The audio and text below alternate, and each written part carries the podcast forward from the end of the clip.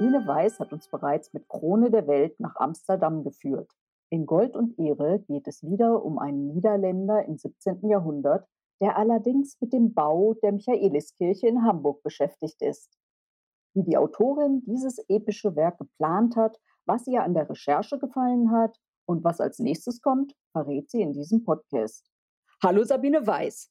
Hallo Heike, ich freue mich, dass ich hier eingeladen bin bei deinem Podcast. Gold und Ehre ist ja dein neuester Roman, ne? Und der hat mir total gut gefallen. Ich spoiler schon mal vorweg. Aber er verbindet auch die Entwicklungsgeschichte von Amsterdam und Hamburg. Ne? Wie hast du dich denn diesem riesigen Thema genähert? Ah, das sind so zwei Themen oder zwei Städte, um die ich ja schon relativ lange umherschleiche. Ja, einerseits bin ich ja aus ähm, Hamburg und äh, auf Amsterdam bin ich schon ganz oft gestoßen während der Recherchen zu früheren historischen Romanen. Und als ich dann vor ein paar Jahren die Möglichkeit bekam, ähm, Krone der Welt zu schreiben, das, äh, der Roman behandelt ja den Aufstieg Amsterdams zur Weltstadt und den Bau des ersten Grachtengürtel. Ähm, bin ich auch ganz oft wieder auf Hamburg gestoßen. Also es gibt so sehr, sehr, sehr viele Querverbindungen auch zwischen den Städten. Und insofern war das für mich ja ganz aufregend, diese, diese Recherchen auch wirklich mal noch stärker in die Tiefe zu gehen und auch in einer Geschichte zu verbinden. Und als ich dann noch las, dass die, der Bau des ersten Michel in, auch in diese Zeit fällt, war das natürlich perfekt für mich. Und da hast du auch sicherlich auch total viele Sekundärliteratur gelesen müssen, oder? Um da einzutauchen.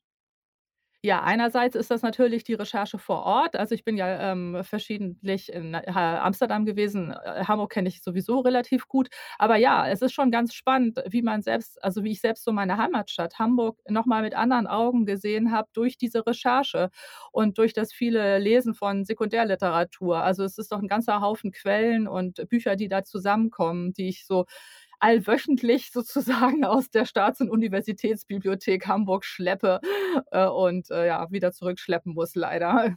Und was hat dich denn eigentlich am Bau der Michaeliskirche in Hamburg so fasziniert, damit du daraus einen Roman machst?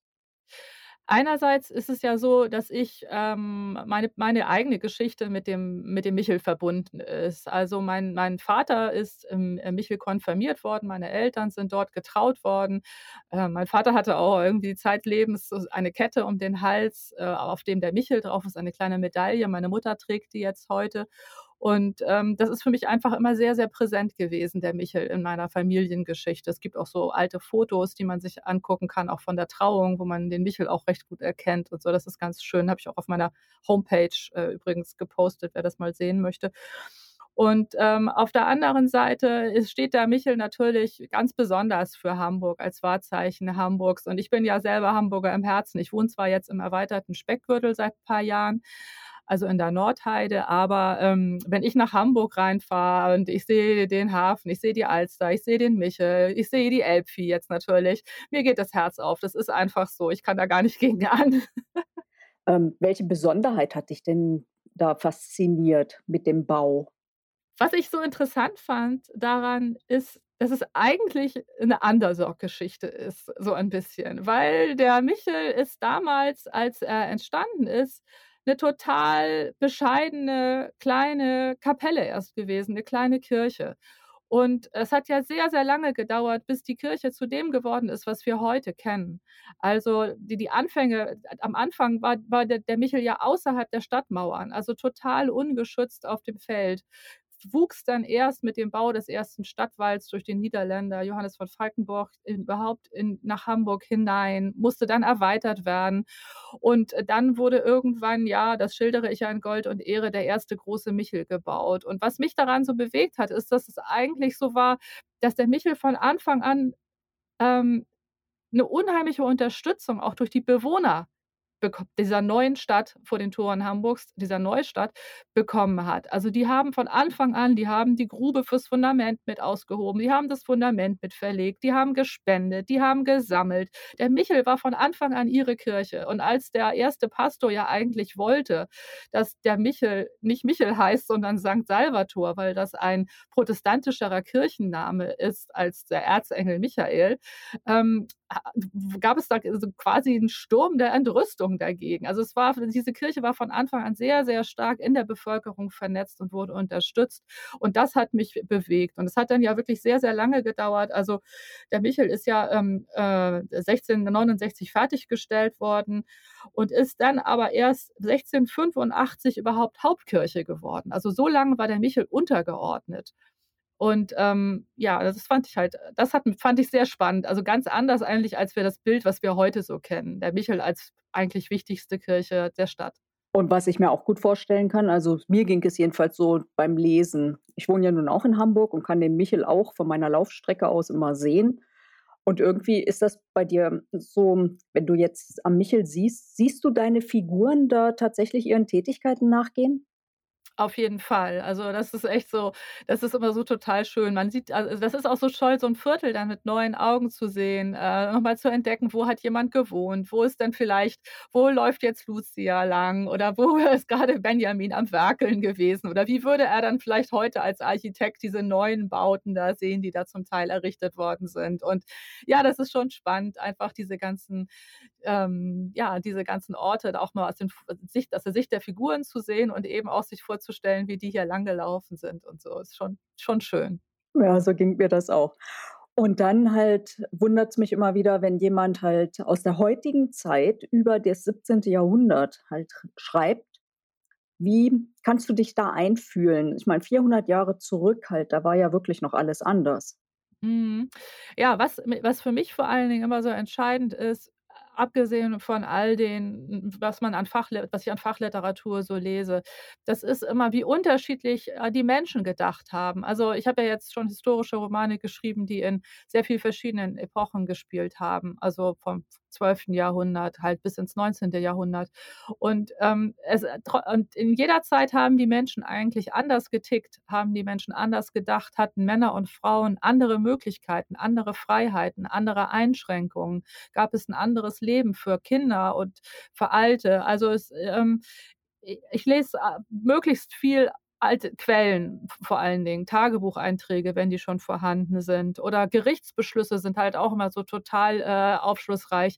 Einfach um mal zu gucken, wie haben die Leute eigentlich gelebt? Was hat was hat das Leben dieser Menschen bestimmt? Also, bei Gold und Ehre ist es ja zum Beispiel so, was für mich verblüffend gewesen ist, wie unfrei die Frauen eigentlich gewesen sind in Hamburg. Also, dass sie wirklich noch eigentlich Zeit ihres Lebens 'n Vormund haben mussten, während in Amsterdam zum Beispiel ja einfach Frauen schon teilweise viel, viel freier handeln konnten, viel freier bewegen konnten. Also, aus Reiseberichten liest man immer wieder, wie die Frauen in Amsterdam alleine rumliefen, alleine Handel trieben, wie frech die teilweise waren oder wie mutig. Und, äh, wenn man dann liest, zur gleichen Zeit in Hamburg durfte 'ne Frau im Prinzip kein Geschäft machen ohne einen Vormund, dann ist das schon, ja, erstaunlich einfach. Und wenn man so was nicht weiß, dann, äh, ist es, glaube ich, ganz schwierig, so 'ne historische Geschichte auch überhaupt, äh, glaubhaft zu erzählen. Genau. Und was ja auch schwierig ist halt so, du nimmst ja auch reale Personen, die wirklich gelebt haben, mit rein, ne? Ähm, wie ist denn das eigentlich? Die mischen sich, aber du darfst ja auch nix Geschichtsveränderndes halt, ähm, mit reinnehmen, ne? Es muss ja dann der Wahrheit entsprechen. Welche Schwierigkeit hast du da als Autorin? Ich plane ja relativ einen Roman relativ stark durch von Anfang bis Ende. Und während der Recherchen stoße ich immer wieder auf Figuren, die ich, ähm, besonders spannend finde und die ich äh, wo ich mir überlege, wie ich die eventuell einbauen könnte, was für 'ne Rolle die übernehmen könnten. Ähm, auf der anderen Seite ist es so, dass es eben auch Figuren gibt, die findet man interessant und die würde man gerne einbauen, aber das würde dann den Rahmen sprengen oder das wäre halt so 'ne Seitenhandlung oder so 'n Gimmick nebenbei, ähm, so 'n Name-Dropping, das ich mir dann halt auch ganz oft einfach spare. Also, zum Beispiel ist es ja so, äh, ich glaube ich weiß gar nicht, ob es inzwischen äh, also, ich müsste das tatsächlich kontrollieren. Zum Beispiel glaube ich, dass man den Namen Rembrandt kaum in Gold und Ehre findet, wenn überhaupt. Also, ich weiß, in einer früheren Fassung war er mal drin, aber ich fürchte, inzwischen haben wir ihn auch rausgeschnitten. Wobei natürlich jeder sagen würde, die ent die wichtigste Persönlichkeit aus Amsterdam zu der Zeit ist Rembrandt gewesen. Aber es ist einfach so, die Figur hatte in meiner Geschichte keinen Platz. Ich hätte die Geschichte ganz anders erzählen müssen, um einen Rembrandt einzubauen. Oder ich hätte so 'ne Ne Nebenhandlung machen müssen, nur damit ich ihn, äh, stattfinden lasse. Und das hat eben einfach nicht gepasst. Und so ja, so fällt dann so jemand auch mal hinten über sozusagen. Auf der anderen Seite ist es so, dass man doch auch die Figuren, die dann im Roman vorkommen, wie zum Beispiel jetzt hier in „Gold und Ehre“ Johann de Witt, die muss man einfach schon recht gut kennen, also, um sie in bestimmten Situationen auch glaubhaft schildern zu können. Genau, und was dann ja auch wieder auffällt, du machst 688 Seiten, das ist ja wirklich schon episch, ne? Ähm, wie wie strukturierst du denn am Anfang? Also, plottest du halt Szene für Szene oder lässt du auch 'n bisschen halt die Figuren mitsprechen? Ja, also, Szene für Szene wäre natürlich super, wenn man das wenn das so ginge, ja. Also, ich meine, ich weiß, es es gibt Autoren, die das machen, ja. Also, ich mache einen großen es gibt 'n großen Bogen und dieser große Bogen wird im Laufe der Vorarbeiten in immer kleinere Bögen unterteilt. Und, ähm, dann ist es so, dass ich aber bei den einzelnen Abschnitten schon einfach irgendwann anfange zu schreiben. Und das bedeutet auch, dass immer wieder Dinge passieren können, die nicht so vorhersehbar gewesen sind, weil es tatsächlich auch so ist, dass man 'ne Vorliebe für bestimmte Figuren oder 'ne Abneigung entwickelt oder es gibt dann Dinge, die gehen sich dann doch nicht so aus oder kommt einem während des Schreibens 'ne neue Idee, die vielleicht die man in dem Moment für besser hält. Also, ob man sie dann, äh, für 3 Wochen später immer noch besser hält, das ist leider nicht immer gegeben, ja. Aber im im Großen und Ganzen, äh, ist da doch relativ viel, ähm, Bewegung drin bei mir. Na ja, du hattest vorhin schon „Krone der Welt“ angesprochen, dass da ja auch Amsterdam-Recherche drin ist und einige Bilder konnten wir davon ja auch schon auf deinen sozialen Netzwerken sehen. Hattest du eigentlich, als du diesen Roman geschrieben hast, schon „Gold und Ehre“ im Sinn? Also, ich habe gehofft, dass ich diese Geschichte von Amsterdam oder von den Niederlanden im Goldenen Zeitalter weitererzählen könnte. Ähm, darüber gab's aber noch keine konkrete Vereinbarung mit dem Verlag und, ähm ja, aber große Bögen reichen eben immer auch in die Zukunft der Figuren hinein und insofern, ja, habe ich schon so 'n bisschen immer danach Ausschau gehalten, was in der nach „Krone der Welt“ alles so passieren könnte. Kannst du uns eigentlich noch 'n Insidertipp für 'n Städtetrip nach Amsterdam nennen? Ja, die ganzen Standards kennt natürlich, äh, jeder oder die stehen ja auch in jedem Reiseführer. Aber was ich entdeckt habe und was ich so total süß fand, das ist das Mäusehaus und Minimuseum. Und zwar, das müsst ihr mal googeln, das gibt es, äh, auch gibt's auch 'ne schöne Internetseite zu. Und zwar ist es das eine Familie, die bauen sehr liebevoll kleine Puppenhäuser mit mit Mäusen da drin und erzählen in diesen Puppenhäusern, die auch so 'n bisschen Amsterdam nachstellen, die Geschichte. Und man kann sich das angucken, wie das gebaut wird und wie das fotografiert wird. Man kann auch einzelne, ja, Elemente dieser Häuser bau kaufen und, äh, das ist einfach so total ein total süßer kleiner Laden. Und wenn man da mal vorbeigehen möchte, grade wenn man vielleicht Kinder dabei hat, das ist auf jeden Fall 'n absoluter Tipp von mir. Das hört sich auf jeden Fall spannend an. Und dann wollte ich gern noch mal auf deine Figuren zurückkommen. Ähm, so 'n Protagonist wie der Benjamin, der benötigt natürlich auch 'n Antagonisten, ne? Hm, wenn du jetzt so 'n Schurken kreierst, ne, ähm, wie lässt du dich dafür inspirieren, was der jetzt für bösartige Taten machen kann? Das ist ein ganz spannendes Thema, Heike. Weil, ähm, äh, ja, ich finde das ich finde das relativ schwierig. Also, wie lasse ich mich inspirieren? Ja, ich lese natürlich auch unheimlich viel. Also, ähm, vor zum Beispiel also, der Dreißigjährige Krieg ist ja sehr, sehr reich, äh, an Berichten aus de von den über die Gräueltaten aus der Zeit. Und da kann man sich durchaus mal inspirieren lassen, wie Menschen damals gehandelt haben oder was für furchtbare Dinge die getan haben. Da kann man schon mal gucken. Die also, da sieht man schon die Abgründe der Menschen relativ deutlich. Und das ist ja ungefähr in der Zeit oder wenn wir jetzt die Belagerung von Antwerpen, äh, im Jahr 1585 betrachten, da gibt es ja durchaus auch viel, was da geschehen ist und wo man gucken kann, ja, wie würde sich vielleicht einer meiner Antagonisten da verhalten? Auf der anderen Seite ist es immer so auch so eine Figur muss Grautöne haben und darf nicht zu schwarz-weiß gezeichnet sein. Und das ist, äh, sicherlich 'n Thema, wo jeder auch sein eigenes Empfinden hat. Eine Figur, die ich als mit Grautönen gezeichnet und durchaus so facettenreich gezeichnet empfinde, kann ein Leser ja als Klischee empfinden. Also, es ist einfach jeder liest ein Buch anders. Jeder empfindet eine Figur anders. Und grade bei den Antagonisten ist doch die hm, die Gratwanderung der Schilderung immer sehr schwierig. Lucia, die ist ja nun auch eine sehr starke Persönlichkeit, wie du sie beschrieben hast, ne? Und da wollte ich von dir noch mal wissen, wie schätzt du denn diese Epoche ein? Waren die Frauen eher mit den Hinnacks verheiratet oder gab es auch genügend Benjamins?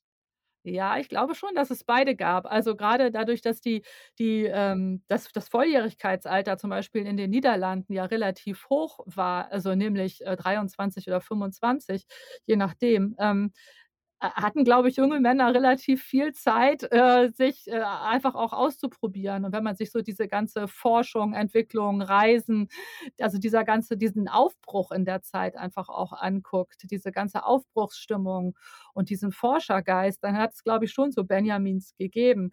Auf der anderen Seite hatte ich eben auch Spaß daran, mit Benjamin eine Figur zu schildern 'n jungen Mann zu schildern, der eben so 'n bisschen verpeilt ist, also, der auch einfach mal, ja, Fehler macht und so weiter. Und, äh, ich glaube, dass, ähm, äh, Frauen an einer Seite eines, äh, Hinnacks sicherlich, äh, vielleicht mehr Stabilität erlebt haben und während man an einer Seite eines Benjamin durchaus auch Pech haben konnte.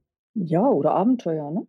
Ja, beides halt. Also, man kannte man konnte Abenteuer erleben, aber grade wenn man dann sieht irgendwie, na ja, darfst das ja immer nicht vergessen, keine Empfängnisverhütung und so und dann hast du vielleicht irgendwie äh, 5 bis 10 Kinder im Zweifelsfall. Also, das ist ja damals wirklich das ist ja was, was ich auch, äh, gar nicht so was ich zwar anklingen lasse, aber gar nicht so stark schildere. Aber wenn man eben hört, dass teilweise die Familien wirklich, ähm, ah, ja, 5 oder mehr Kinder auch verloren haben einfach, das ist ja traumatisch gewesen. Oder Frauen haben irgendwie 10 Kinder geboren oder so. Das ist ja das prägt ja einfach so 'n Frauenleben ja auch ganz, ganz enorm.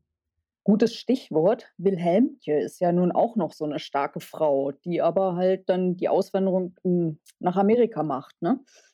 Ähm, dabei ist ja auffällig halt, dass die Gesellschaft dort ganz anders ist. Ähm, was glaubst du nach deinen Recherchen, warum war die Gesellschaft dort viel aufgeschlossener? Ich glaube, äh, dass vor allen Dingen anfänglich in New York oder in New Amsterdam gar nicht so viel geregelt worden ist. Also, ich glaube, der Regelungsbedarf betraf erst mal ganz andere Dinge. Es war erst mal 'n unheimlich großer Freiraum da, wo man einfach den ja, abseits von, äh, der Öffentlichkeit quasi oder von von ständiger Kontrolle andere Dinge ausprobieren konnte.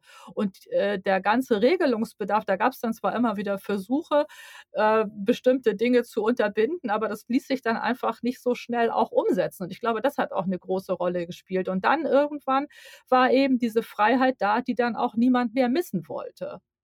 Was ja dann auch noch überrascht halt, wenn ich jetzt noch mal wieder zurückkomme nach Europa, dass du auch die Geschichte Englands praktisch mit reinbringst, ne? Charles II. war ja im Exil dann in den Niederlanden. Ähm, und da kam mir dann der Gedanke, hm, machst du daraus dann vielleicht auch noch mal 'n Roman? Das könnte ich mir sehr gut vorstellen.